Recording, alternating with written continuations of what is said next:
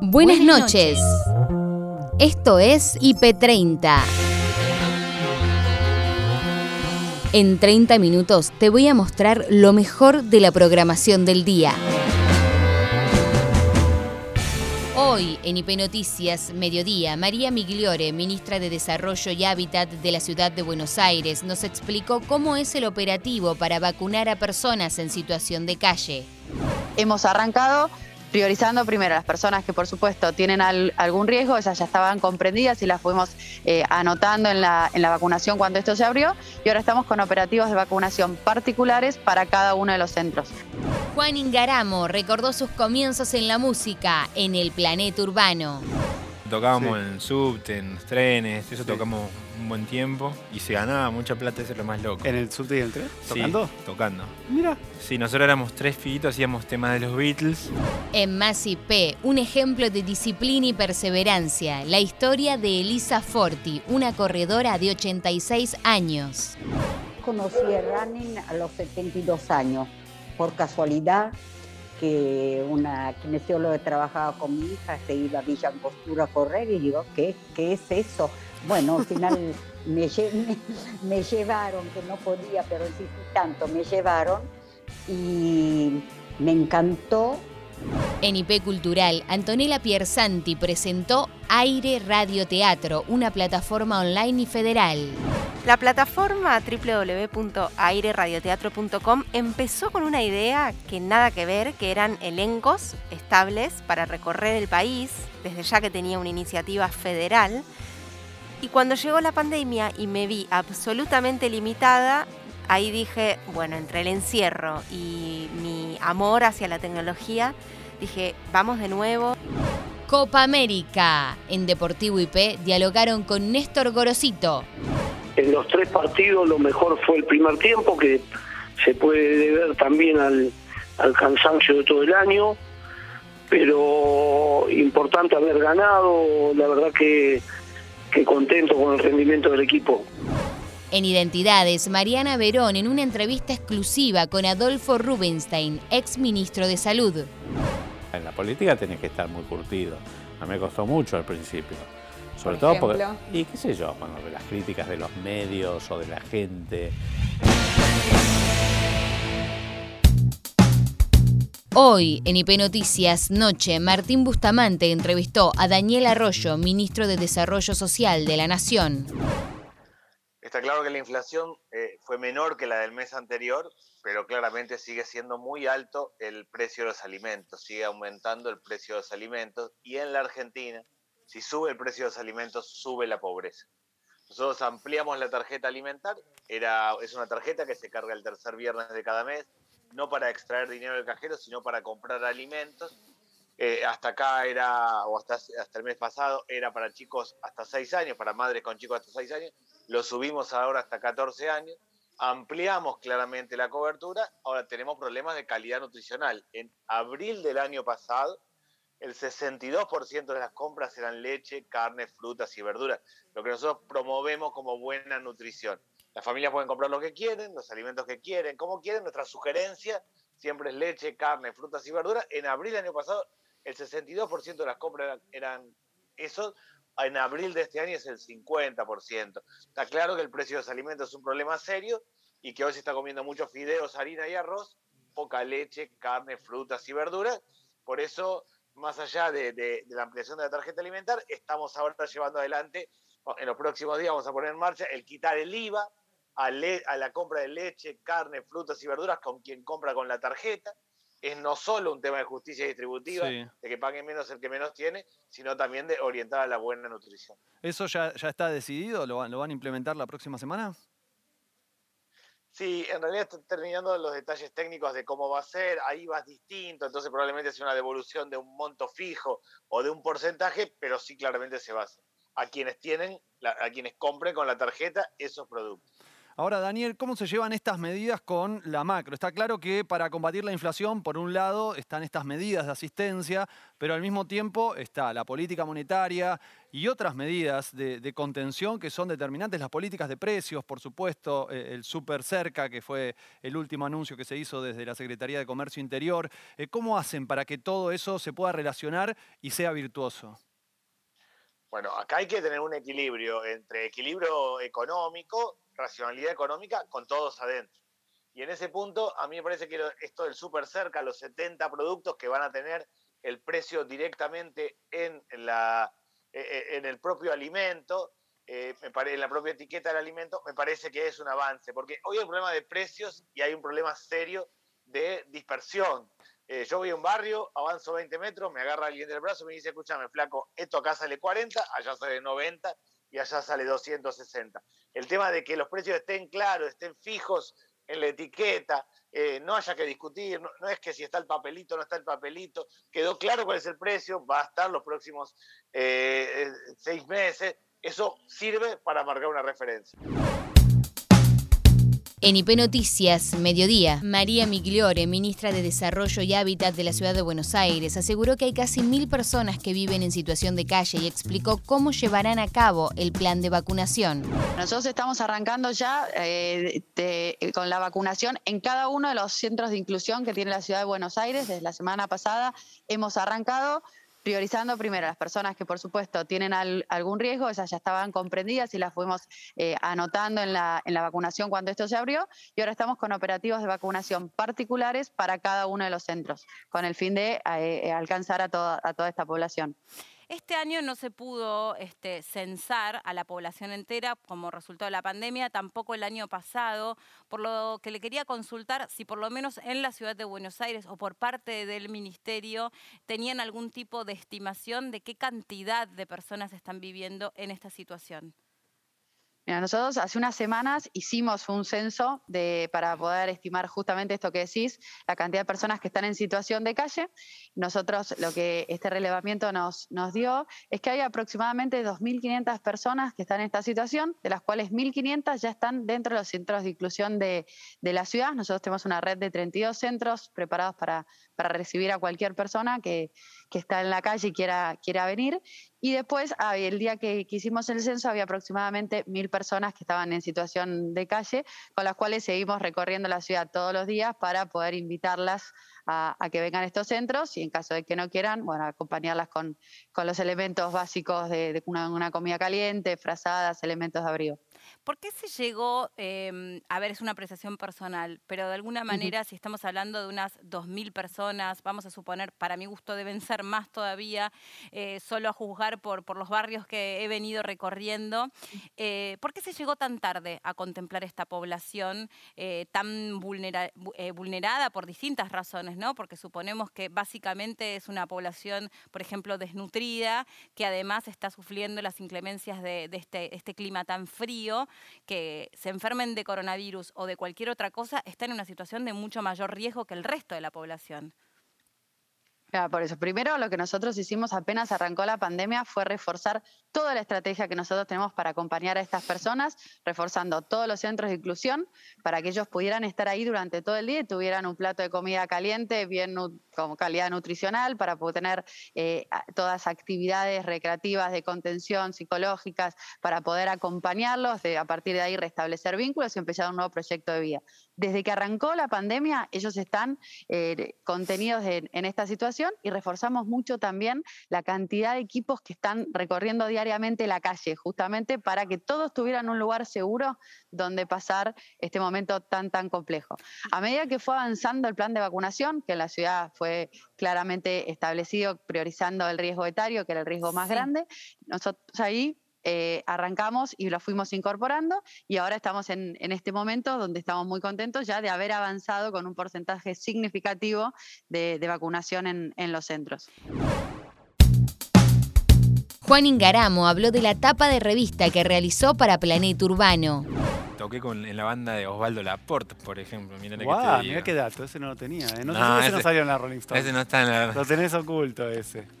ni, ni, en Planeta Urbano nah, Ahí ahora te vamos a hablar de esa etapa. Escúchame, antes de hablar de esa etapa, ¿qué featurings te gustaría hacer o qué tienes pensado?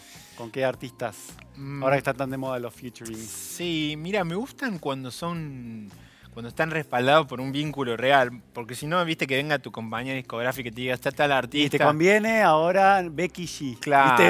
tenés que hablar en puertorriqueño. Igual Becky, divino, un, un ah, Pero. Ojo con lo que digas. Prefiero, no, en ese sentido. Creo que es como una. Es muy chiquitita. Tiene muy chiquitita, es así. Sí, sí. Pero, no, ya sabes, Rosalía. Rosalía, Rosalía. Cuando hagas el featuring con Rosalía. Ah, ¿Sabes qué? Ah. Pero me gusta, prefiero hacer algo con, artistas así de, la movida con la que compartimos. Igual no está esta cosa de agarrar uno de afuera para proyectar tu carrera afuera y toda esa historia. Sí está, pero no me, no me seduce tanto todavía. Ah, ¿no? No. O sea, tengo la, suerte de no, estar en ningún apuro, ¿viste? Y, de estar haciendo mi carrera a mi forma. Porque las veces que lo, lo tanteé a eso no, no hay mucha satisfacción, ¿viste? Es raro, imagínate que pero pasa mucho, ¿eh? Sí, pasa, pero de esas miles de, colaboraciones que hay, hijas de, esa, de ese espíritu, solo funcionan dos, porque también te das cuenta. O sea, a veces es forzado.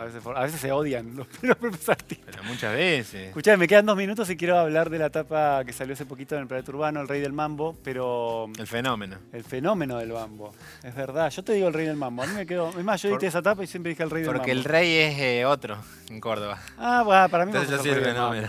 ¿Cuál fue tu momento tapa en tu carrera? Eh, o sea, ¿a qué te referís con momento? El más importante. El más...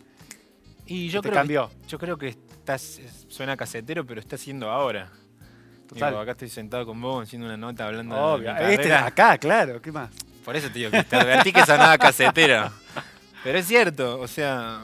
El reconocimiento que estás teniendo, ¿no? sí, en varios este disco y, también porque tengo la ilusión y la esperanza de que el tiempo que venga sea siempre más provechoso.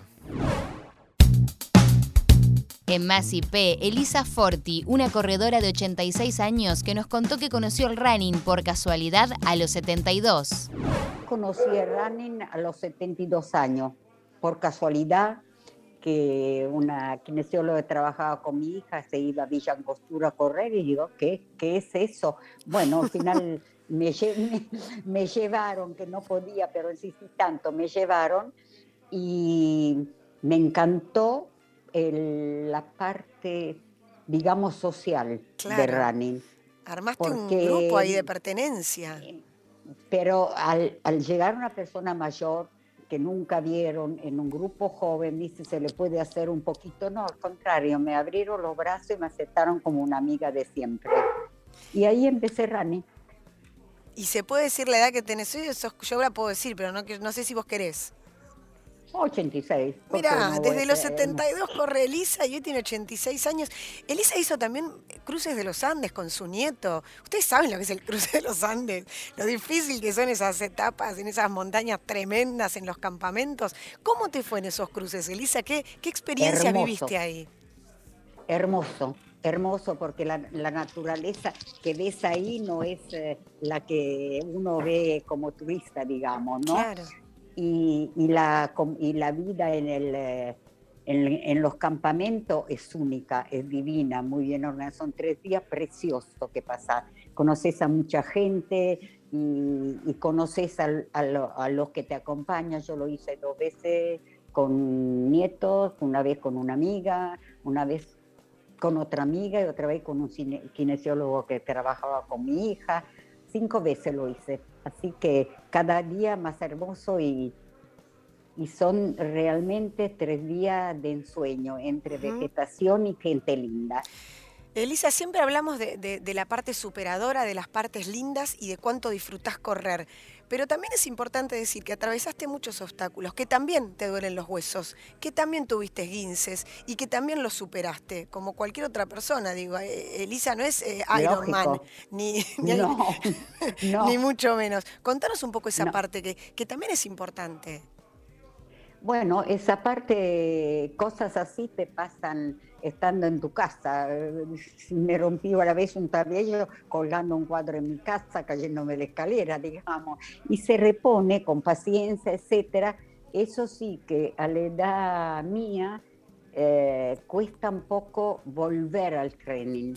Mm. Y yo me había roto el talón de Oquile y había estado seis meses con bota y cuando empecé empezó la, el bicho este a, a, molestarnos y otra vez encerrado y me cuesta mucho empezar, no me costó empezar, me cuesta tener la velocidad que tenía antes, pero no me importa porque me divierto exactamente igual, yo no busco reloj, no busco minutos, no busco ganarme. No buscas eh, tiempos. No, tiempos no. Gusto, busco el poder llegar y atravesar ese hermoso arco ahí que, que te da tanta felicidad y, y, tanto capacidad interior tuya, te aumenta tu capacidad. Porque claro, es un, cada carrera es un eh, obstáculo que tenés que llevarlo y pasarlo. En IP Cultural, Antonella Piersanti nos contó cómo comenzó el proyecto Aire Radio Teatro, una plataforma online y federal. Cuando llegó la pandemia y me vi absolutamente limitada, ahí dije, bueno, entre el encierro y mi amor hacia la tecnología, dije, vamos de nuevo, la limitación muchas veces te expande y eso es lo que me pasó. Y dije, vamos a hacer una plataforma de radioteatro que se puede escuchar en todo el mundo. La consideramos federal porque las personas que trabajan son de diferentes lugares del país y mm, todo empezó en mi habitación, en el límite del límite, en, inclusive como en el insomnio, ¿no? De hacia dónde va mi vida, que nos cambió a todos, a, todas. Total. Y mm, empecé a, a pasar esa etapa cuando sacás la idea, viste, de tu cuerpo y la empezás a, a maquetar y armar y ya no es tuya porque por suerte, por suerte, nadie se salva solo, sola, ni hace nada solo ni sola. Y así es como empecé a buscar a Agostina Garrapa, Santa Fe, Luciano Saiz, Miguel Cot, eh, Pablo Lancone, Muta Multimedia. Así fui armando un equipo que la realidad es que hoy es muy grande y ahí vienen también los elencos, que ya son varios, los que están en la plataforma y muchos más los que están llegando. Excelente. Aparte, claro, esto que contabas, hay una programación, está pensada, ahí digo, hay adaptaciones, ¿no? Hay cuentos, pero está para, diferentes públicos incluso. Eh, y yo leí en una entrevista que, claro, que te decían eh, que vos venís hace un montón del radioteatro, digamos. Eh, este, esta pandemia por ahí fue como la concreción para vos de un proyecto, de un sueño que era como, bueno, la primera plataforma de radioteatro. Vas ahí o te pones los parlantes o lo pones en la compu y vas a escuchar historias narradas que eh, bueno, contar una historia siempre es hermoso y más en pandemia cómo se revitalizó todo lo auditivo, pero... Em, en alguna entrevista vos dijiste eh, que hace unos años por ahí te decían, ay, seguís con el radioteatro, ¿no? Como que es un género que ya o había pasado de moda y en realidad está en este momento a full. Me estoy riendo, ¿no? Esto uno lo aclara porque tiene el, el barbijetti. Este, sí, claro que sí. Y es más, voy a contar algo que capaz les haga reír y nos haga reír acá, pero me dicen, vos que sos de los 80. Y yo, o me dan 42 y está genial, porque a mí cero problema. Eh, pero eh, creen que soy muy grande, tengo 29, nací en los 90 y nací en Nuetinger, un pueblo, el pueblo de Julio Marvis, que entre locutores y locutoras lo conocemos mucho, em, muy radiofónico, me vine acá y empecé desde siempre, desde mis 18 con el radioteatro, cuando ni mi mamá me escuchaba. Y me dedico mucho a la docencia, al training en, en radioteatro que aire radioteatro tiene, este, me verán un poquito apasionada y otro poquito obsesiva con el radioteatro, porque tenemos parámetros interpretativos, sonoros y autorales, porque existimos justamente para incluir a muchos autores y desde ya y con todo el amor y también las, las, las disputas que ha generado el lanzamiento porque no trabajamos clásicos.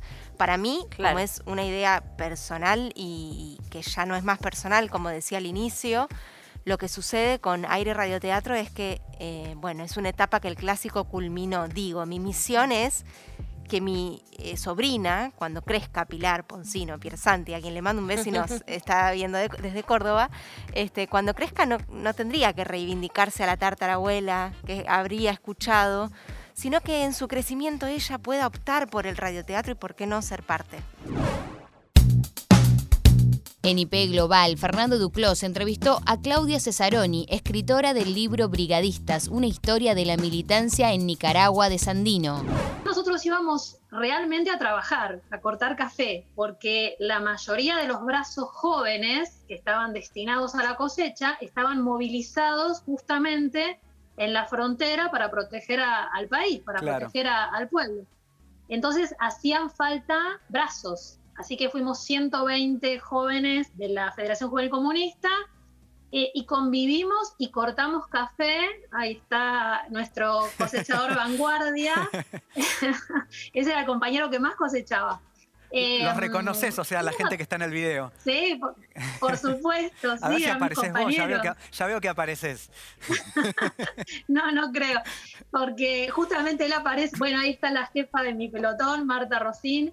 Eh, justamente éramos 18 mujeres, que por ahí visto desde ahora parecen muy pocas, sobre 120, pero eh, era una, cantidad en ese momento, viéndolo en ese momento, importante de compañeras y dos de ellas eh, tenían cargos de alta responsabilidad, eran jefas de, los, de dos de los cuatro pelotones.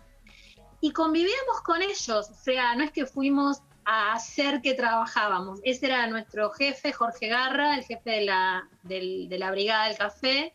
Las imágenes son em, hermosas. Sí, esa filmación es muy hermosa, es de uno de los compañeros brigadistas, de Rafael Massimo, que él grabó un poco por su propia decisión, no es que fue enviado a, tener, a hacer esas filmaciones, sino que él tomó la, era fotógrafo, lo es, y tomó la decisión de recoger muchas imágenes, fotos y filmaciones y cuando volvimos de, Nicaragua hizo un corto, un, medio, un medio, medio, medio metraje, sí. okay. Este, perdón la falta de, conocimiento técnico sobre eso. Y que son estas imágenes, son imágenes maravillosas de ese momento, apenas volvimos. ¿Y, qué recordás eh, de Nicaragua de esos días? Mira, era una la situación, nosotros estuvimos en Matagalpa, te decía, y Jinotega, que son dos poblaciones, por supuesto, campesinas, de muy, digamos, la gente vivía en condiciones eh, de mucha pobreza, de muchísimas, digamos, condiciones eh, de, mucha miseria, ¿no?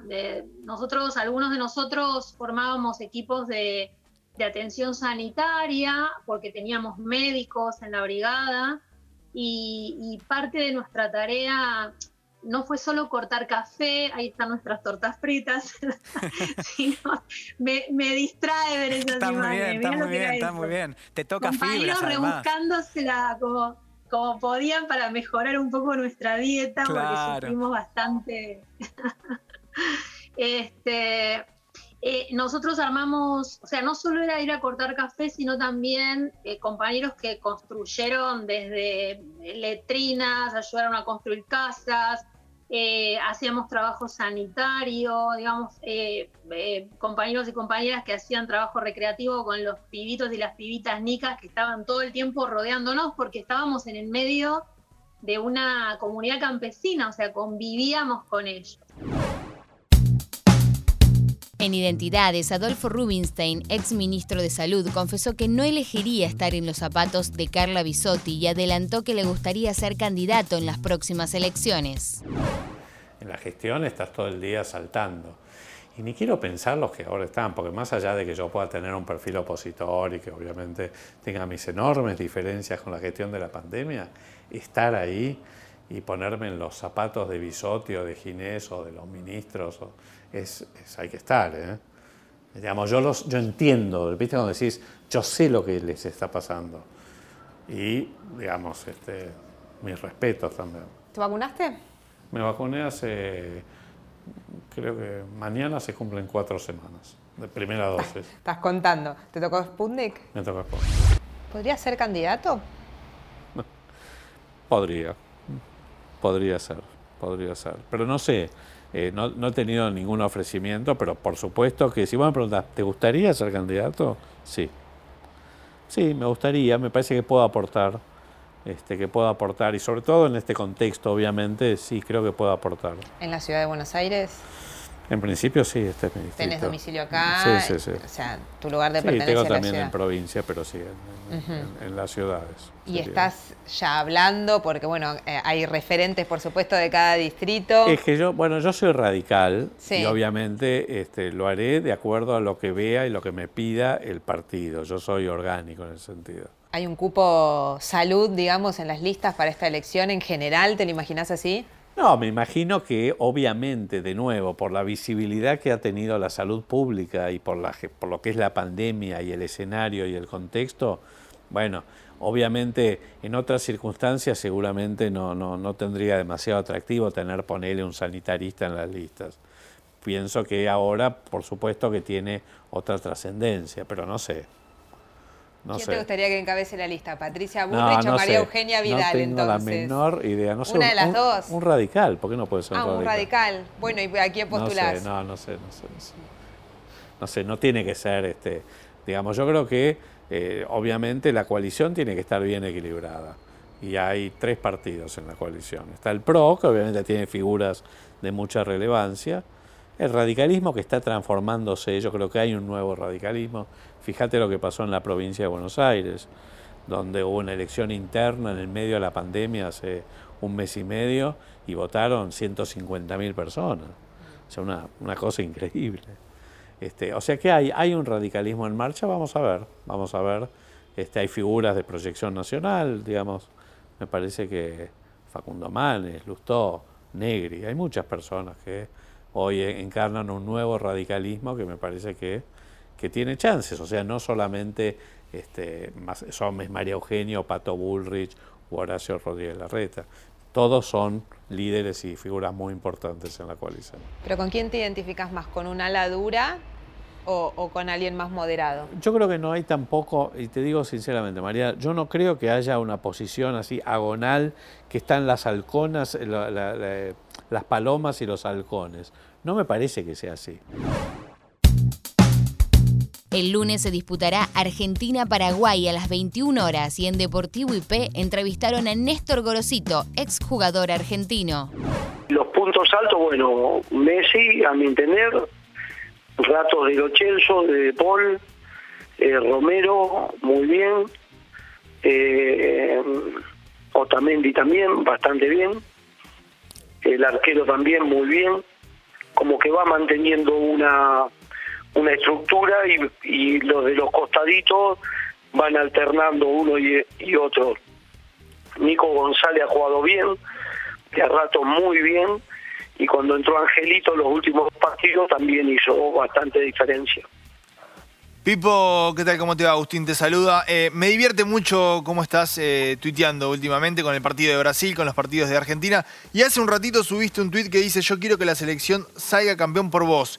Qué bien jugás a la pelota, loco. Ahí lo estamos viendo en pantalla, lo que subiste a las redes sociales. ¿Qué, te genera ver a Messi? Ya obviamente que lo vemos hace muchísimos años en la selección argentina, en el Barcelona, pero es muy genuino esto que, escribiste, que, te genera eh, felicidad verlo jugar a la pelota y que querés que, gane algo con la selección argentina.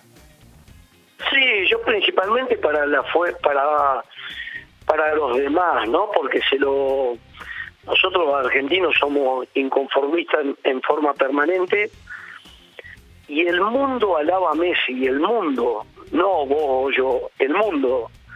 Y nosotros lo que tenemos eh, como bueno, como extraordinario, siempre le buscamos un pero, siempre estamos buscando de las cosas malas. Mientras el mundo se rinde a los pies de Messi, nosotros, o te, o te- te doy otro ejemplo. Gabriela Sabatini, no, pero Graf eh, no tiene la personalidad de Graf, pero no tiene la... Número dos del mundo, ¿sabes lo que es ser número dos del mundo? Imagínate que vos serías el periodista número dos del mundo, con la cantidad de periodistas o de jugadores o de jugadoras de técnica, y nosotros siempre le buscamos, no, Reutemann no, siempre sale segundo. ¿Sabes lo que es salir, salir segundo en el mundo?